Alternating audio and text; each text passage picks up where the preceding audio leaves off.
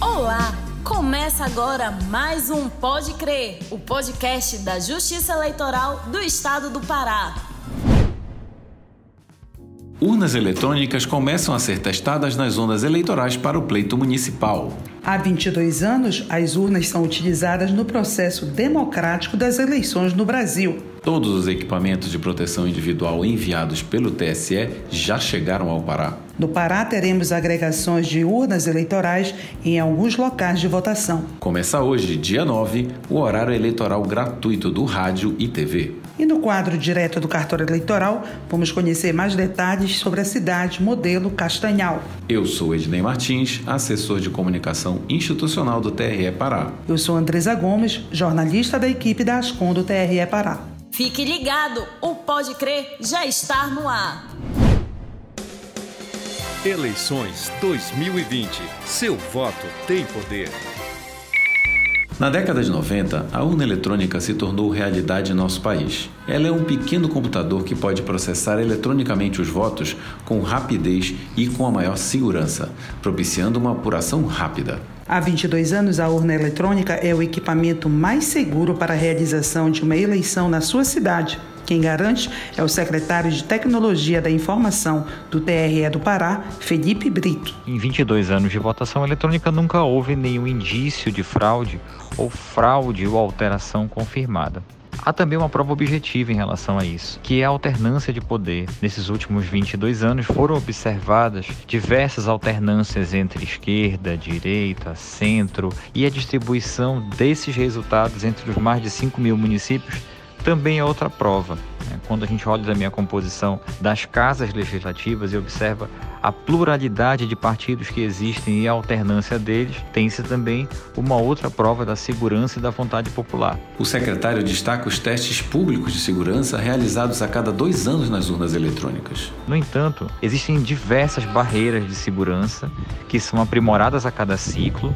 O Tribunal Superior Eleitoral conduz junto à sociedade, principalmente aos especialistas em ciência da computação, alguns até chamados de hackers, conduz o teste público de segurança. Esse teste público de segurança acontece a cada dois anos, e mesmo nesses testes públicos de segurança, onde é dada a oportunidade, inclusive num período maior do que o período da votação, para que essas pessoas tentem burlar, quebrar o sigilo do voto ou mesmo tentar alterar de alguma forma o processo de votação eletrônica, nada de muito grave foi encontrado e tudo que foi encontrado foi corrigido. Felipe Brito detalha como funcionam as urnas eletrônicas durante a votação. Outro aspecto importante é que as urnas eletrônicas elas são totalmente desconectadas de qualquer tipo de rede. Então, enquanto elas funcionam na sessão eleitoral, elas não estão ligadas a nenhum tipo de rede, elas não têm nenhum hardware de rede, elas não têm Bluetooth, elas não têm Wi-Fi, elas não têm entrada de cabo de rede, elas não têm nenhum tipo de dispositivo que permita essa alteração por terceiros durante a votação. Com diversas camadas de segurança, o secretário afirma que a urna é 100% segura para o processo democrático das eleições 2020 é possível sim afirmar que as urnas eletrônicas não só são seguras, como têm garantido a vontade popular há mais de 22 anos. Esses são os principais aspectos. Existem outras características técnicas ligadas às barreiras de segurança que as urnas eletrônicas possuem, mas essas elas são bastante palpáveis, estão muito próximas do cidadão e garantem todo esse acompanhamento. O que o TRE do Pará pode dizer a todos os eleitores é que esse monitoramento do dia da votação, da sessão eletrônica, de quem tem acesso, né, as cerimônias públicas que são realizadas, como o teste público de segurança, que é uma cerimônia importante para que as pessoas tentem ali de alguma maneira ou de outra quebrar a, a, segurança da votação eletrônica, a cerimônia pública de geração de mídias e a cerimônia pública de carga de urnas também são momentos em que é possível acompanhar todo o processo de aposição de dados nas urnas eletrônicas. A própria apuração, que é o momento também em que é permitido às juntas eleitorais fazerem esse acompanhamento da totalização do resultado. Boletim de urna, que é entregue na mão do mesário, que o outro que fica fixado na sessão eleitoral. Por diversas vezes, quando os resultados foram questionados, de possíveis interferências durante a transmissão dos resultados, foi possível fazer a comparação com aquele boletim de urna que fica impresso, afixado na sessão, garantindo que o resultado transmitido é o mesmo daquele gerado na sessão. Então são diversos mecanismos de segurança, tanto mecanismos que são mecanismos eletrônicos, são mecanismos de segurança da informação, quanto também mecanismos e possibilidades de fiscalização e auditoria por todos os cidadãos e partidos políticos, que são aqueles que mais ali interagem com o processo eleitoral. Fala galera, tem novidade no TikTok. Esse ano tem eleição e você já pode começar a seguir o arroba TSEJus. Com 88 anos de idade, a Justiça Eleitoral é uma velhinha bem moderninha, né não? Corre lá, arroba TSEJus. É a Justiça Eleitoral no TikTok. E este ano, para que as urnas chegassem em segurança e com a maior brevidade possível às zonas eleitorais, realizaram um trabalho de consultoria que foi desenvolvido pela Secretaria de Auditoria do TRE com a Coordenadoria de Logística da TI. Quem acompanhou de perto esse importante trabalho foi o servidor Fabrício Cordeiro, chefe da seção de consultoria e acompanhamento da governança e gestão, que detalhou um pouco do processo para nós. A gente não tem noção da complexidade que é essa logística de transportar essas urnas eletrônicas. Né? Só para ter uma ideia, no estado do Pará, a estimativa é que sejam transportadas em torno de 17 mil urnas. E quando eu falo urnas, são urnas e os seus materiais agregados. Então, cabinas, material de votação, bobina, mídias de resultado, enfim, tudo aquilo que é necessário para a urna estar funcionando é, ali na sessão eleitoral. Aproximadamente 4.700 veículos vão, estão envolvidos nessa, nesse transporte de urnas. No Pará, é, em torno de 5.300 locais de votação. Né? Então, imagina a magnitude desse transporte. No âmbito do TRE, é um dos maiores contratos em termos de valor, até pelo pelo tamanho do serviço que está sendo prestado, só para se ter uma ideia dos riscos que estão envolvidos nesse processo. Somando a tudo isso que eu falei, é, a gente tem que também considerar as particularidades do nosso estado, né? Então, locais de difícil acesso, é, locais que são acessados apenas por helicóptero, voadeira, problemas de maré alta, maré baixa, tudo isso impacta nesse transporte. E, além disso, esse ano a gente teve a questão da pandemia, né, que traz, traz riscos novos, é, a questão de, da, da, data, da mudança de data da eleição, né, então a gente já está percebendo aqui mesmo na nossa cidade, o, o início do período chuvoso. Então, tudo isso, tudo isso demonstra a complexidade dessa logística de transporte de urna. Nesse cenário que a gente percebe a importância da gestão de risco. Né? Imagina um processo desse com a quantidade de coisas que podem dar errado sem um, um devido gerenciamento desses riscos aí. Eu sou Roberto Calil, médico, e tenho um recado para você. A saúde é o nosso bem mais precioso e a democracia vem logo em seguida. Neste ano teremos eleições para prefeito e vereador. Sua missão é votar com segurança. O primeiro turno será no dia 15 de novembro e o segundo turno no dia 29 de novembro.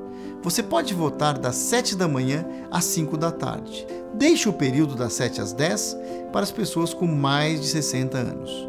Confirme seu local de votação e leve anotados os números dos candidatos. Use a máscara o tempo todo e leve sua caneta. Na sessão, limpe as mãos com álcool em gel e evite o contato físico. Se estiver com febre no dia ou tiver tido Covid nos 14 dias antes da eleição, fique em casa.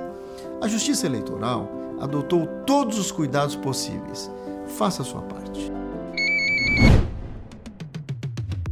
E faltando pouco mais de um mês para a realização do primeiro turno das eleições municipais, os técnicos de eleição entraram em ação no dia 1 de outubro. Eles são os responsáveis por realizar os exaustivos testes nas urnas eletrônicas em todos os cartórios eleitorais do estado do Pará. E no próximo dia 26 de outubro será divulgado o registro dos candidatos aprovados para concorrerem ao pleito municipal. Para que você compreenda melhor o processo de funcionamento das urnas, o secretário de TI, Felipe Brito, explica como é feito o processo de geração de mídia e a cerimônia de cargas nas urnas eletrônicas. Nesse exato momento, após a recepção dos pedidos de registro de candidaturas, as zonas eleitorais no primeiro grau fazem análise desses pedidos, todos os requisitos legais estão sendo observados, haverá a decisão do juiz de primeiro grau, possivelmente pode ser que haja recursos, esses recursos serão julgados no segundo grau, e até o dia 26 de outubro que é uma data que o tribunal trabalha como uma data final para esses julgamentos,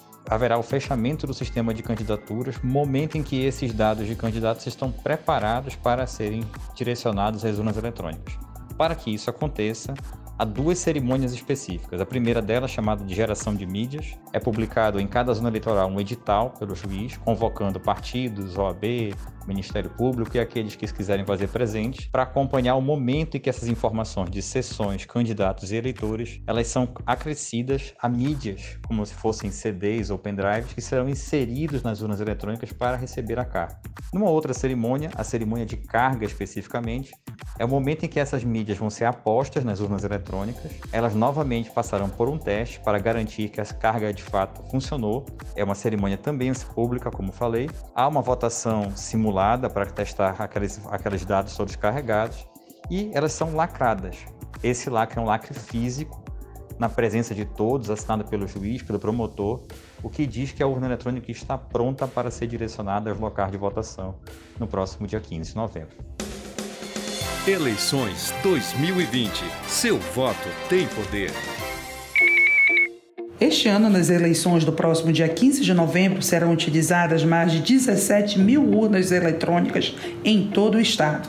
Mas afinal de contas, o que é agregação de urnas? Ouvimos o secretário de Tecnologia da Informação para tirarmos essa dúvida para os ouvintes do Pode Crer. Apesar de que o tribunal tem mais de 18 mil sessões, uma sessão eleitoral, que é o conceito do título do eleitor, o conceito do código eleitoral, é onde o eleitor tem a referência de voto, ela pode funcionar em uma urna eletrônica junto com outra sessão. Esse é um instrumento que nós chamamos de agregação.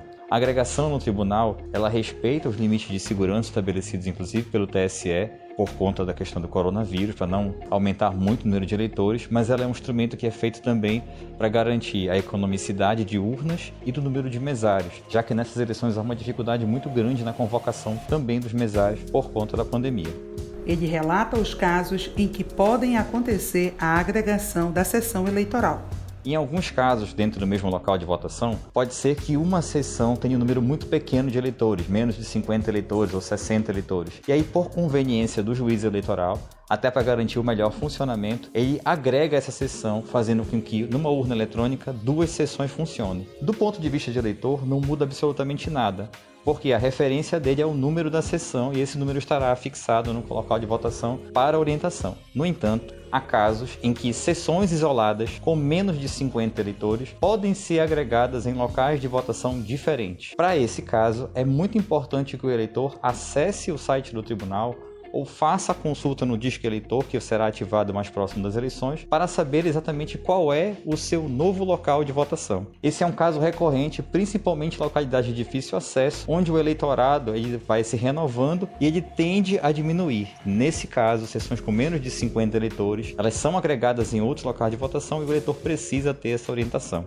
Ainda o último instrumento, que é a alocação provisória de sessões eleitorais. Isso acontece quando um local de votação não resguarda as condições efetivas para funcionamento. Pode acontecer inclusive na proximidade da eleição. Algumas escolas às vezes estão com problemas de infraestrutura, tem o telhado com problema, ou goteira, ou não tem energia elétrica. Nesses casos, a zona eleitoral de forma provisória e emergencial faz a movimentação das sessões com o local que resguarde as condições de funcionamento da eleição. Você sabia que, para as eleições de 2020, foram realizadas redistribuições de urnas entre os TREs? Houve nessas eleições, até por conta da contratação de novas urnas, o modelo 2020, como chamado, e foi bastante acompanhado pela imprensa, o processo licitatório de um valor muito alto, esse processo ele demorou mais tempo do que o previsto, e foi necessário uma reorganização nacional entre os regionais para a equalização do parque de urnas. O TRE do Pará, nesse aspecto, foi um TRE privilegiado em razão das, da logística e da complexidade que resguarda o nosso estado. Não foi um estado que cedeu muitas urnas, mas o estado do Pará cedeu mil urnas, é um número bem pequeno do parque, 5% de urnas eletrônicas, para outros regionais, no caso o regional da Bahia e o regional do Espírito Santo. Receberam aí em torno de 1.070 urnas do TRE do Pará, o que não prejudica a logística das nossas eleições, visto que há um percentual de urnas que são utilizadas para contingência, que são aquelas de redundância, que foi onde o tribunal fez a diminuição.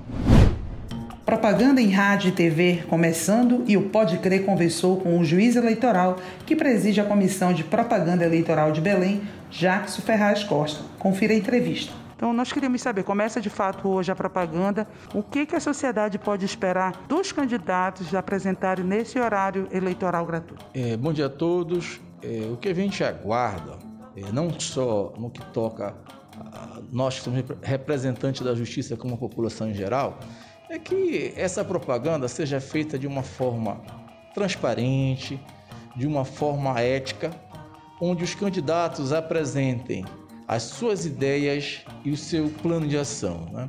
A gente tem verificado algumas situações pontuais é, que alguns candidatos é, acabam por fazer aquilo que se nominou é, chamar de propaganda eleitoral negativa. Né? O que é isso, propaganda eleitoral negativa? Propaganda eleitoral negativa é quando o candidato, ao invés de apresentar as suas ideias, apresentar o seu plano de ação, ele vai e faz não só uma crítica, mas ele ultrapassa o ponto da crítica e faz um saque, uma ofensa à honra pessoal, subjetiva ou objetiva do outro candidato. Né?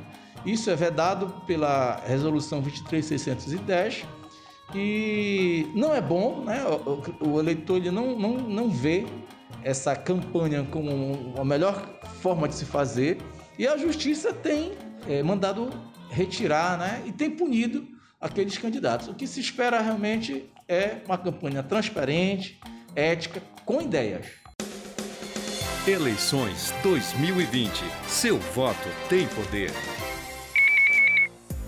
A última carreta com os equipamentos de segurança individual enviados pelo TSE chegou essa semana na sede do TRE do Pará. Quem dá mais detalhes sobre essa ação é o secretário de administração, Valber dos Remédios. Todos, praticamente, os EPIs que foram destinados ao TRE do Pará, mediante doação, com um trabalho intenso do TSE e de uma empresa de logística que está responsável pelo transporte, já foram entregues. Nós recebemos seis carretas contendo álcool em gel, álcool líquido, face shields, pôsteres, adesivos e todo o EPI que está chegando, ele está de imediato sendo separado por zona eleitoral, aqui pela nossa sessão de almoxarifado, com o apoio dos colaboradores, e encaminhado imediatamente para as zonas eleitorais. Ele comenta que as medidas de segurança e higienização serão ainda mais reforçadas no período das eleições em função da pandemia.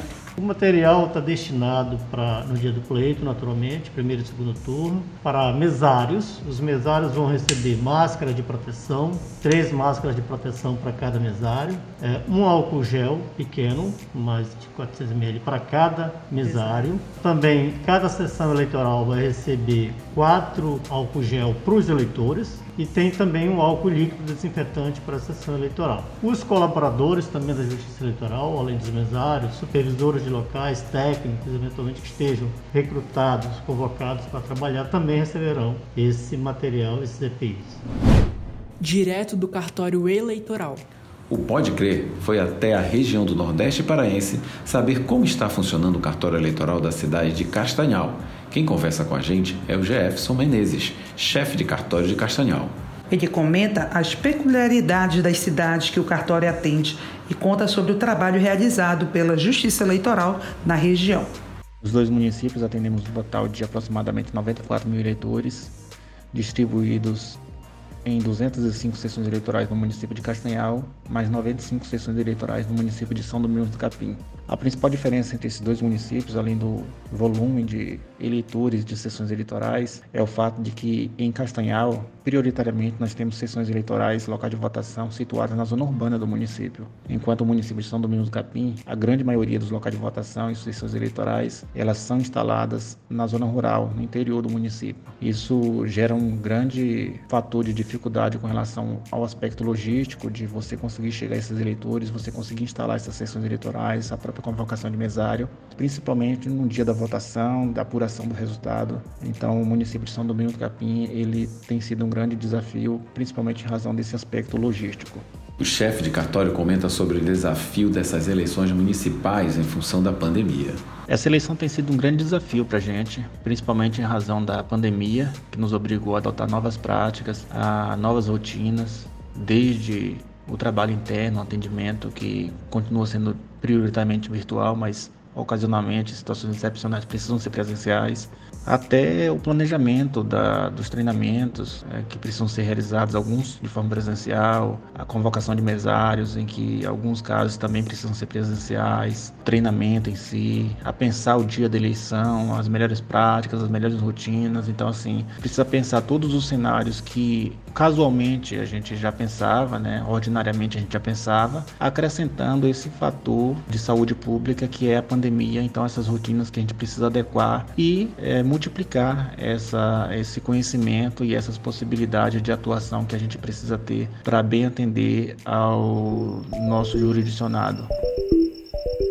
De dentro da Justiça Eleitoral. Eleições chegando e o Pode Crer fez uma entrevista bem descontraída com o assessor de comunicação do Tribunal Regional Eleitoral de Goiás, Brasil Nunes, para sabermos como estão os preparativos por lá.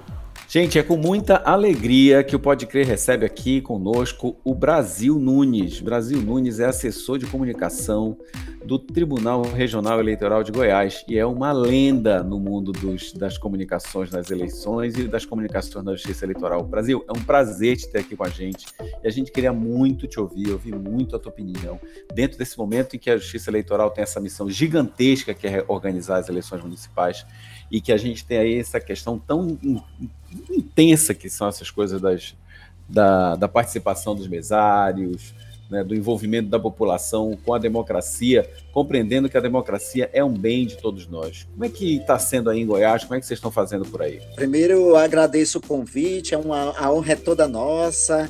Eu tenho uma admiração imensa pela comunicação do do Pará e você faz um diferencial na nossa comunicação, você sabe disso. A gente está com as mesmas preocupações dos demais tribunais regionais eleitorais.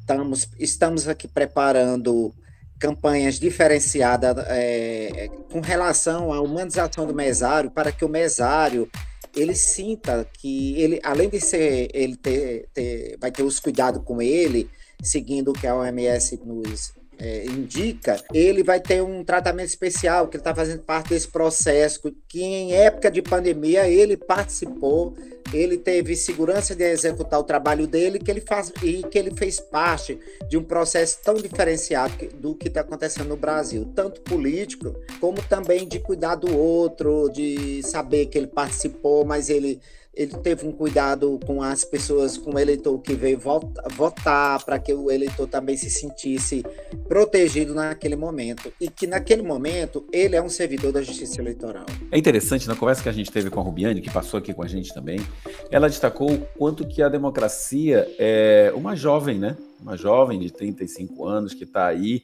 crescendo, aprendendo e é nesse momento em que a gente passa por essa eleição tão emblemática, né, no país, no mundo como um todo, esse momento tão emblemático, como é que você vê a participação de um mesário numa, numa situação tão histórica como essa? Porque é histórico isso, né?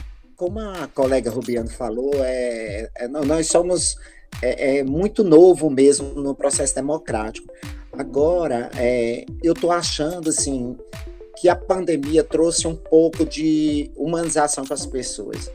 A gente vê o jovem é, de, é, discutindo mais a política, tendo mais o engajamento, e ele ele vai analisar daqui a 10 anos que ele participou de um, de um momento muito histórico e difícil que foi para o Brasil, que é enfrentar uma pandemia.